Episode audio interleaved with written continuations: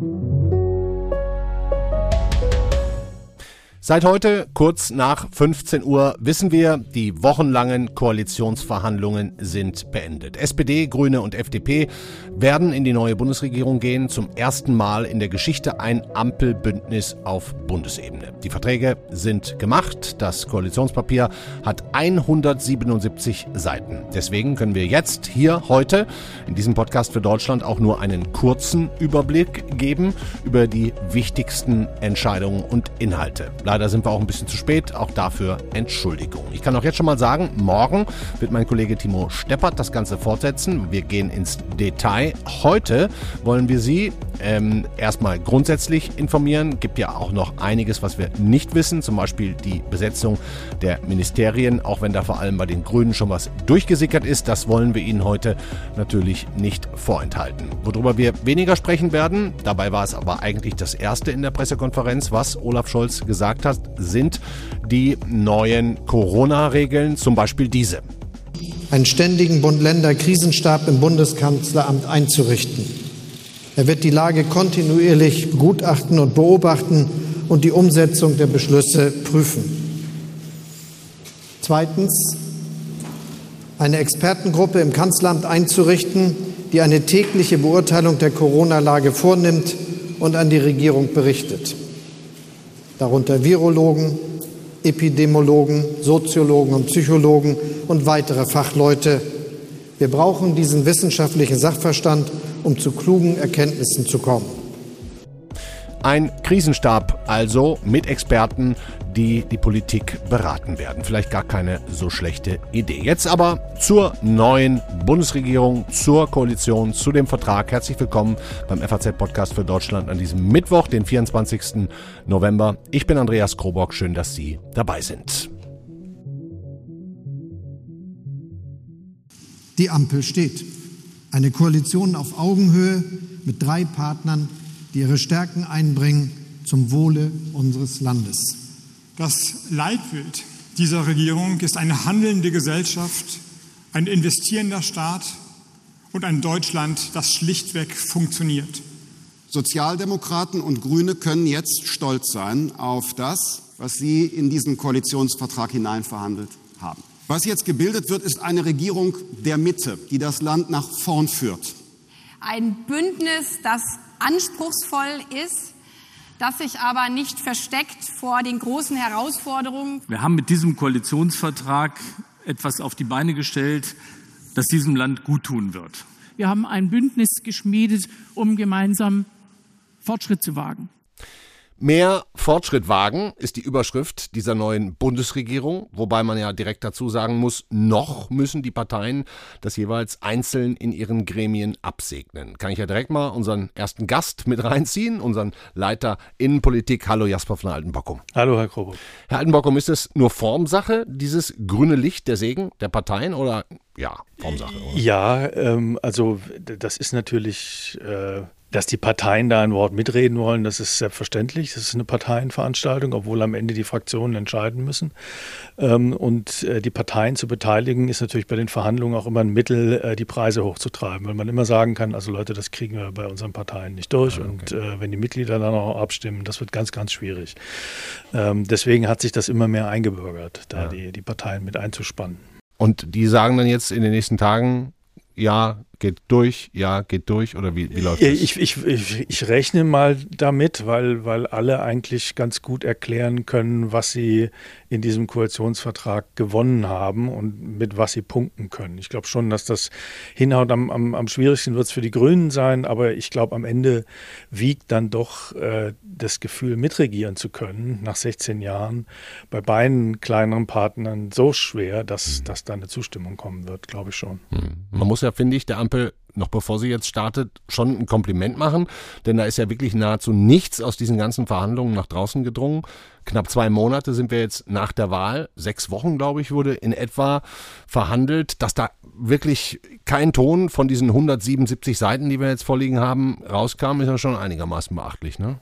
Es ist, äh, das ist natürlich ein guter Stil aus Sicht der, aus Sicht der Verhändler, äh, der Verhandler, aber Ähm, es, es ist natürlich, ja, ja, für uns Journalisten sowieso, ist natürlich eine, eine etwas intransparente Angelegenheit, aber mhm. man kann sich da sehr drüber streiten, ob das Demokratie theoretisch sauber ist, wie das alles läuft, aber mhm. egal. Äh, auf jeden Fall. Ja, schon, Sie finden es nicht nur gut. Ich finde es nicht nur gut, weil, weil solche, solche Projekte gehören ins Parlament. Ja, da, da muss gestritten werden, verhandelt werden und ausbaldowert äh, werden, was man machen möchte. Mhm. Und das findet eben heutzutage in Koalitionsverträgen äh, statt äh, und die legen das Parlament im Grunde genommen fest. Also mhm. das ist schon, also so ganz einfach ist es nicht, aber egal. Okay. Ähm, geschenkt. Das, geschenkt, ja. ähm, ähm, und dass sie das hinbekommen haben, das, das zeigt natürlich auch, dass sie das wirklich wollen. Also dass sie da nicht jetzt irgendwie noch äh, äh, große Worte erfinden, um, um das Ganze mit, mit, äh, mit einem Heiligenschein zu versehen, sondern dass das, dass das handwerklich so gut gelungen ist, zeigt schon, dass die einfach äh, wie soll ich sagen, ein gutes Möbelstück äh, auch äh, hinstellen wollen. Hm. Mehr Fortschritt wagen ist jetzt dieser Slogan, auf den die sich geeinigt haben. Wie gesagt, also das Papier 177 Seiten, das konnten wir natürlich jetzt noch nicht lesen. Morgen dazu mehr in der Sendung äh, von Timo Steppert. Wir haben so ein paar Kurzbotschaften schon vorab zukommen lassen. Äh, haben wir als Journalisten bekommen, haben Sie schon gesagt, da stand ja gar nicht mehr drin als im Sondierungspapier, ne? Nee, das, das waren so ein paar Punkte, die, die, die, waren aber wirklich dünner als das äh, Sondierungspapier. Ich weiß nicht, warum, mhm. äh, was das sollte. Ähm, aber zu diesem Slogan Fortschritt, mehr Fortschritt wagen, ich finde das ganz lustig. Also ich finde es ein, ein eher äh, trivialeren Titel, aber der spielt natürlich auf den alten SPD-Slogan Mehr Demokratie wagen ja. an. Äh, Willy Brandt. Willy Brandt. Und ähm, das ist die das FDP ich, jetzt mit drin so ein bisschen, ne? mit dem Fortschritt und ja, ich finde so eine Referenz find, auf das Sozialliberale aus den frühen 70ern. Das auch. ist für die SPD natürlich äh, eine Referenz, aber ich finde es trotzdem irgendwie, ähm, es ist natürlich schwächer als dieser alte Slogan. Ähm, vor allem das, was sie sich jetzt vorgenommen haben, ist äh, schon nicht nur Fortschritt, sondern das ist, äh, also sie wollen schon ein anderes Deutschland, würde ja. ich sagen. Ja. Ähm, und das, das finde ich, ähm, also äh, überspitzt auch, ne? gesagt, ja. es, ist nicht, es ist nicht mehr nur mehr Demokratie, was sie da jetzt wagen, sondern auch in gewisser Weise eine andere Demokratie, die sie da, die sie haben wollen. Also das. Ähm was sind denn die Bullet Points, wenn wir jetzt mal Corona weglassen? Haben wir ja leider immer noch Klimaschutz, Modernisierung des Sozialstaates, inklusive Mindestlohn 12 Euro, Kindergrundsicherung, sichere Rente, gleiches Renteneintrittsalter wird nichts geändert, bezahlbarer Wohnraum, mehr Wohnungen, die gebaut werden, mehr Geld für die Pflegeberufe. Einmalzahlungen kriegen die sogar jetzt, glaube ich, eine Milliarde.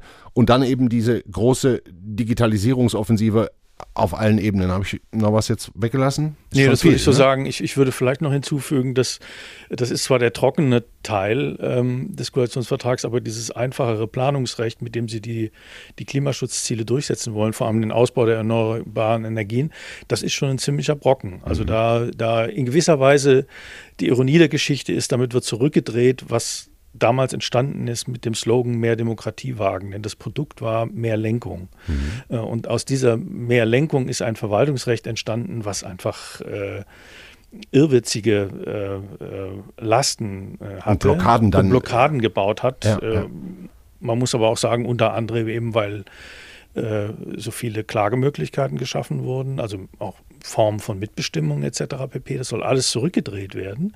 Äh, also insofern mit, mit, mit der Erinnerung an die sozialliberale Koalition wird auch in gewisser Weise zurückgedreht, was die Folgen von damals waren. Ah, okay. Und, Und, das ist, das ist ein wichtiger, also da, das, da bin ich mal gespannt, wie, wie, was, was daraus resultiert, was das für ein Ergebnis zeigt. Mhm. Ähm, was in diesem Papier, und ich weiß, Sie können ja auch noch nicht alles gelesen haben, aber ist irgendwas für Sie jetzt noch dabei, wo Sie sagen, boah, das hätte ich jetzt nicht erwartet? Irgendwas also, Überraschendes? Äh, überraschend finde ich das mit dem Kohleausstieg. Da haben sich ja, das hat äh, Robert Habeck heute so erklärt, dass sie mit den Begleitumständen dann doch bei 2030 landen. So kann man das auch sehen. Aber sie legen sich nicht Aber fest. die FDP hat sich meiner Ansicht nach da durchgesetzt in dem Punkt, dass sie, dass man gesagt hat, der Emissionshandel soll das entscheiden. Mhm. Ja, und dann, dann braucht man natürlich einen bestimmten Preis. Der Preis liegt zurzeit ziemlich hoch. Und dann kann man sich ausrechnen, dass äh, dass das 2030 klappt. Ironie der Geschichte, das hätte man gleich haben können. Mhm. Ja, man, man, hätte, man hätte gleich sagen können, Emissionshandel macht das. Wir brauchen gar kein Datum. Das wird sich von selbst erledigen. Also wir hätten uns da viel Aufwand sparen können, wenn man diese Position gleich äh, ähm, eingenommen hätte. Das finde ich überraschend. Hm. Was heute gar nicht gesagt wurde, ist, wer kriegt eigentlich welches Ministerium? Ne? Also warum eigentlich nicht? Wissen Sie es noch nicht? Doch. Ähm, weil die Parteien da unterschiedlich vorgehen. Also die einen äh, wollen abwarten, bis ihre Parteitage vorbei sind, weil sie meinen, es geht nicht um Posten, sondern um Inhalte. Mhm. Äh, die anderen wollen es aber vorher schon festlegen, weil man, weil die sagen, ne, wir wollen den, äh, dem Parteitag dann sozusagen das ganze Paket ähm, bieten. Also die FDP geht so vor. Ähm, ohne dass ich jetzt schon Namen müsste. Aber ich meine, man kann sich das ausrechnen. Also Finanzminister wird äh, Christian Lindner. Aber welche Partei, welches Ministerium? Ach so, ja, die, die, die, die Verteilung ist, äh, steht ja im Koalitionsvertrag drin. Steht drin, ne? Die können wir ähm, vielleicht also mal... Also die Ressorts... Äh, da gibt es ja auch Überraschungen, zum Beispiel Verkehr ist nicht bei den Grünen gelandet. Genau, ja macht, die, macht die FDP, wobei ich da sagen würde, die FDP also das Bildungsministerium ist jetzt, gehört jetzt, äh, da haben die, hat die FDP zwar Ambitionen, aber das gehört jetzt nicht unbedingt zu den starken Ministerien. Mhm. Justizministerium ist jetzt auch kein so starkes Ministerium, also brauchten die FDP neben dem Finanzministerium noch ein gewichtigeres und das mhm. ist in dem Zusammenhang das Verkehrsministerium. Mhm. Und ähm, dann haben wir das neue große, ne? Klima und Wirtschaft wird ein neues ja, Ministerium. Das, das wird Dazu gibt es auch ein Umweltministerium. Ja. Hätte man ja auch gedacht, vielleicht wird das eins, ist nicht so. Gibt jetzt ein nee, Klima gibt, und Wirtschaft. Ist, ja. Ne? Und das wird aber, weg. Aber ja, alles in allem muss man aber sagen, also die, die, die, die äh, haben der Versuchung widerstanden, äh, neue Ressorts zu erfinden. Da war ja einiges im Gespräch, ja. Transformationsministerium, Digitalministerium, so. Äh, es werden zwar neue Ressorts geschaffen, aber die werden eingepflanzt in alte Ministerien, mhm. schon bestehende Ministerien. Nur das Bauministerium wird äh, ausgelagert. Da bin ich mal gespannt, wer das wird. Mhm. Also ähm, ich würde sogar Wetten abschließen, dass es vielleicht Kevin Kühnert wird, keine Ahnung, mhm. aber ähm, würde ich jetzt gar nicht gegenwenden. Ja. Und das ist ja nicht, das ist eigentlich eine ganz kluge Entscheidung, weil das Bauministerium an das Innenministerium anzu Flanschen, das war einfach zu viel. Hm. Ja, das äh, war klar, das, das musste wieder irgendwann mal rausgenommen werden. Hm. Also es gibt wirklich noch nicht allzu viele Namen für, für, die, für die Minister, vieles kursiert, aber immerhin unsere Kollegin Helene Bubrowski, die hat bei den Grünen ein paar Namen rausbekommen und das kann sie uns jetzt am besten selbst erzählen. Also klar ist, dass Habeck Vizekanzler wird und Wirtschaftsminister wird, also Wirtschafts- und Klimaminister und ähm, Baerbock Außenministerin. Die anderen Bereiche sind natürlich die klassischen Transformationsbereiche, also Umwelt- und Verbraucherschutz, Ernährung und Landwirtschaft. Klar ist, welche drei Personen auf diese, in diese drei Häuser, äh, also in diese beiden Häuser plus Familie gesetzt werden sollen, nämlich Toni Hofreiter, der bisherige Fraktionsvorsitzende, Steffi Lemke, die früher mal politische Geschäftsführerin der Grünen war und erstaunlicherweise auch Cem Özdemir, der war in den vergangenen Wochen äh, eigentlich gehandelt worden als jemand, der mal wieder leer ausgehen würde.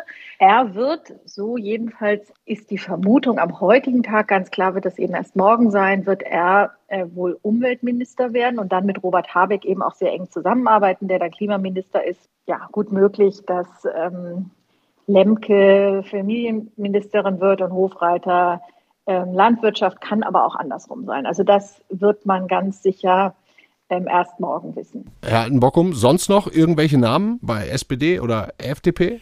Nee, nee bei der FDP ähm, wird sicher äh, der Generalsekretär Wissing eine Rolle spielen. Ich bin gespannt, wo ähm, Teurer landet, ob der in der Fraktion bleibt oder ein Ministerium übernimmt. Aber ähm, und bei der also, SPD?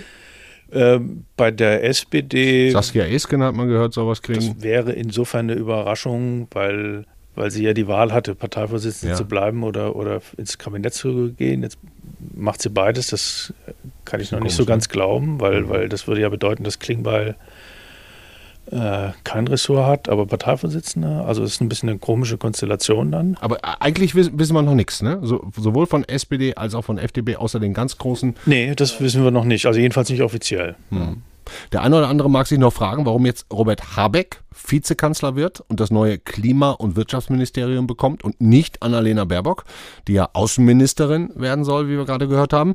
Auch das, ähm, äh, Habeck Vizekanzler, hat uns Helene Bubrowski nochmal erzählt. Das war, beruht auf einer Vereinbarung, die Baerbock und Habeck Monate vor der Wahl schon getroffen hatten, nämlich um den Zeitpunkt herum, an dem klar war, dass Baerbock Kanzlerkandidatin wird. Und man hatte damals gesagt, okay, also Baerbock Kanzlerkandidatin, aber wenn die Wahl schlechter als 17 Prozent für die Grünen ausgeht, dann wird Habeck Vizekanzler. So hatten sie sich geeinigt. Und nach der Wahl, die ja mit 14,8 Prozent äh, für die Grünen ähm, etwas enttäuschend verlaufen ist, jedenfalls angesichts der damaligen Erwartungen, hat Habeck äh, ähm, ja seine Co-Vorsitzende an das Versprechen damals erinnert. Und so war die Sache dann auch klar und wurde dann auch ja bewusst nach außen, glaube ich, kommuniziert, um das auch zu zementieren. Und dabei ist es auch geblieben. Habeck also als neuer zweitwichtigster Mann im Staat. Ähm, man hat ja zwischenzeitlich mal gedacht, eventuell gibt es zwei Vizekanzler, auch Christian Lindner. Warum? Ja, das gehörte zu den Spekulationen, die, die in den letzten Tagen aber auch ein bisschen ins Kraut geschossen sind, was, was diese Kabinettslisten angeht. Ähm, ich, ich glaube, man kann diese Personalfragen nicht, nicht trennen von inhaltlichen Fragen. Ne? Also wenn irgendeine Partei inhaltlich nachgibt, äh, wird sie automatisch einen stärkeren äh, personalpolitischen Anspruch erheben. Äh, und dass jetzt die FDP nicht, nicht auch einen Vizekanzler äh, stellt, ist erstens mal vernünftig, weil dann hätten wir zwei Vizekanzler. Das ist sowieso kein Amt, sondern das ist ein politischer Titel, ja, der, der immer weiter zu, versucht wurde, zu einem Amt auszubauen, aber so richtig ist es eigentlich kein Amt. Mhm. Und zwei davon wäre jetzt, äh, hätte die Dinge etwas verkompliziert. Ich kann mir gut vorstellen, dass der Olaf Scholz da irgendwann mal ein Machtwort geredet hat.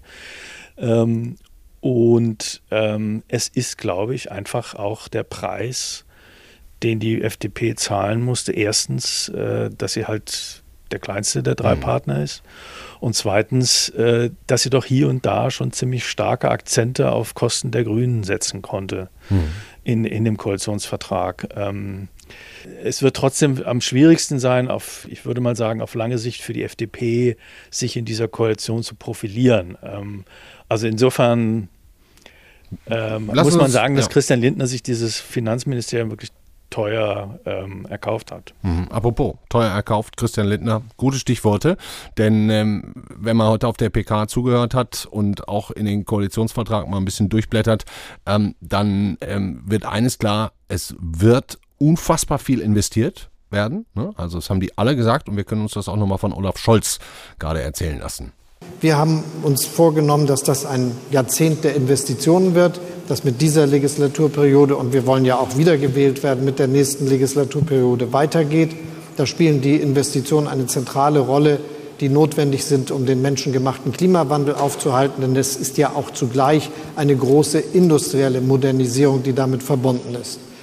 Ein Jahrzehnt der Investitionen.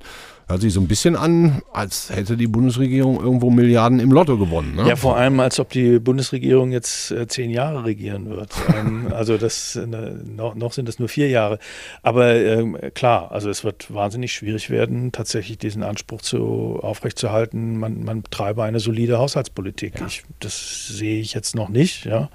Ist ja auch äh, positiv. Ich meine, ist ja schön, dass sie viel ausgeben wollen, aber man fragt sich halt, wo es herkommt. Ne? Ja, eben, genau. Das ist immer die spannende Frage, wo, woher übernehmen. Ja. Habe ich unsere Wirtschaftsressortleiterin Heike Göbel natürlich auch gefragt, wie diese ganzen Investitionen bezahlt werden sollen, Schrägstrich können für Digitalisierung, Klimaschutz, Modernisierung und so weiter und so fort. Und sie sagt in der Tat auch, dass es nicht so easy wird. Nein, natürlich auf gar keinen Fall. Ähm, es wird ein sehr schwieriger Weg, um das Geld aufzutreiben, aber es gibt einen gewissen Erfindungsreichtum, den man auch im Koalitionsvertrag schon durchschimmern sieht. Da wird zum Beispiel die KfW zur Investitionsagentur ausgebaut oder soll sie ausgebaut werden, die Staatsbank. Sie soll also einen Teil der Risiken für Investitionen absichern helfen und dazu aufgestockt werden. Also das ist der eine Punkt. Dann sollen Staatsbetriebe wie die Deutsche Bahn oder die Bundesimmobilienagentur sollen größeren, in größerem Maße Kredite aufnehmen können, um bestimmte Projekte voranzubringen. Dann gibt es ein Punkt, der auch sehr interessant ist, die Tilgung der Corona-Schulden soll deutlich gestreckt werden. Dazu will man sich an der EU orientieren, die ihren Corona-Fonds Next Generation EU bis 2058 abfinanzieren will. Das wäre, glaube ich, deutlich mehr aus meiner Sicht als das, was bisher geplant ist zur Tilgung der Corona-Schulden in Deutschland.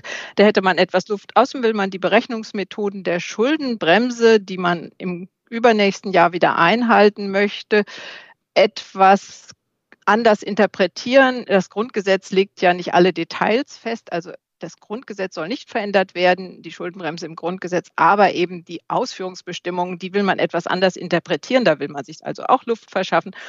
Und äh, nicht zuletzt will man ungenutzte Kreditermächtigungen, also Kreditgenehmigungen aus diesem Jahr und aus dem nächsten Jahr, die man womöglich nicht ausgibt, weil man nicht so schnell bauen kann und investieren kann, die will man sich sichern in einem Fonds, der dann für viele Jahre zur Verfügung steht. Und das scheint mir, wenn man alles zusammennimmt, vielleicht doch ein Weg, um die Spielräume nennenswert zu erhöhen, auch wenn da keine Summen dabei stehen. Heike Göbel hat uns im Übrigen auch nochmal erzählt, was Christian Lindner aus ihrer Sicht für ein Finanzminister wird.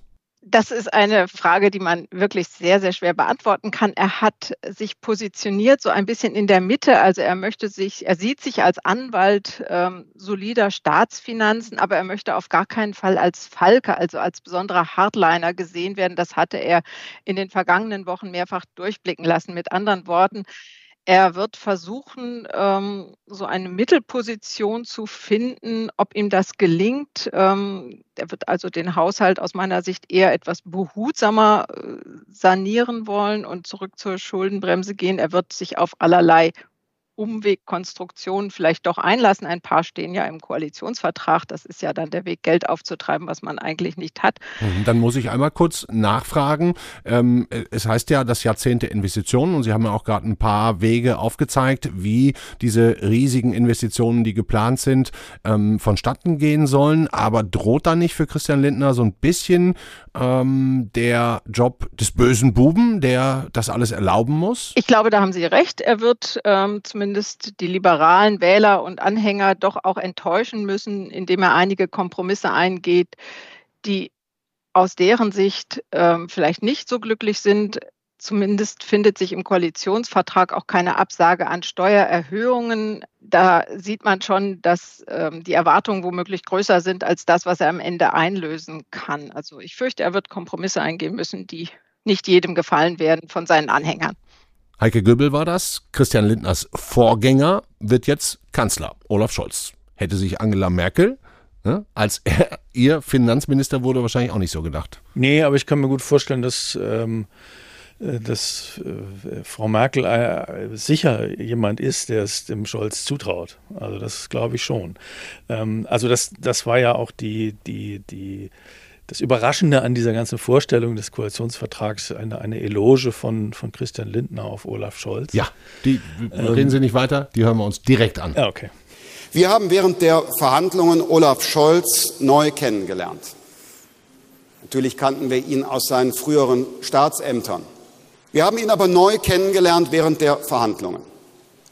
Wir haben ihn erlebt als eine starke Führungspersönlichkeit, die über die Erfahrung und Professionalität verfügt, dieses Land in eine gute Zukunft zu leiten. Vor allen Dingen aber haben wir seine innere Haltung erlebt. Um es mit Egon Barth zu sagen, Olaf Scholz verfügt über ein inneres Geländer, um aus einer klaren Werthaltung heraus dieses Land nach vorne zu führen und weit mehr Menschen zu repräsentieren, als nur sozialdemokratisch, grün oder liberal gewählt haben. Und deshalb wird Olaf Scholz ein starker Bundeskanzler der Bundesrepublik Deutschland sein. Warum so salbungsvoll? Also ich, ich habe das spontan übersetzt als Spitze gegen, gegen Frau Merkel, ja. äh, weil, weil äh, ich glaube, für, für Lindner ist nach wie vor ein ein Trauma, was er eigentlich ganz gut, wie man sieht, verarbeitet hat, äh, dass damals diese Jamaika-Verhandlungen gescheitert sind. Und das lastet er, las, lastet er ähm, Merkel an. Ja. ja. Ähm, äh, und, und, jetzt will er es ihr zeigen, sozusagen. Und er hat es immer als nicht, nicht als Stärke Merkels, sondern als Schwäche Merkels interpretiert. Und dass er jetzt Scholz äh, schon vor dem ersten Tag seiner Regierung als starken Kanzler äh, tituliert, ist sozusagen das, das, das Gegenbild. Ne? Das Gegenbild zu, zu dem, was, was, wie er Frau Merkel erlebt hat. Und das Zweite ist aber unfreiwillig vielleicht, äh, es hängt in dieser Koalition eben doch sehr viel an den Personen. Ja, also es, äh, es, wird zwar ständig versucht, das jetzt irgendwie einen historischen Auftrag da reinzulesen, ein Projekt und so, aber äh, wenn man ehrlich ist, hängt es an den Personen und wenn es da nicht mehr funktioniert, dann wird auch diese Koalition nicht mehr funktionieren, glaube ich. Mhm. Okay, ich, ich glaube, wir können für heute erstmal Schluss machen, Deckel zu. Ähm, morgen, wie gesagt, deutlich mehr noch mit dem Kollegen Timo Steppert. Vielleicht nochmal ganz zum Schluss, Herr von Altenbockum, ähm, kurzer Ausblick. Wann wird jetzt Scholz offiziell Kanzler? Haben wir so, so, eine Art Zeitplan? Also ich äh, rechne mal, also wir haben ja jetzt die Parteiveranstaltung äh, und äh, da rechne ich aber mit äh, Zustimmung. Das heißt, theoretisch wäre es möglich, dass Olaf Scholz am Nikolaustag, am 6. Äh, zum Kanzler gewählt wird. Auf jeden Fall wird es darauf hinauslaufen ähm, in der Woche des 6. Dezember. Aber ich kann mir gut vorstellen, dass wir das auch gleich am Montag machen. Dankeschön, Jasper von Altenbockum. Ja, war schön. Vielen ja, Dank. Danke, ja. Ihnen allen. Ähm, das war's für heute. Wir machen keine lange Abmoderation, sondern gucken, dass wir, sind eh schon verspätet. Entschuldigung dafür, dass wir die Sendung jetzt schnell zu Ihnen bringen. Tschüss, bis morgen.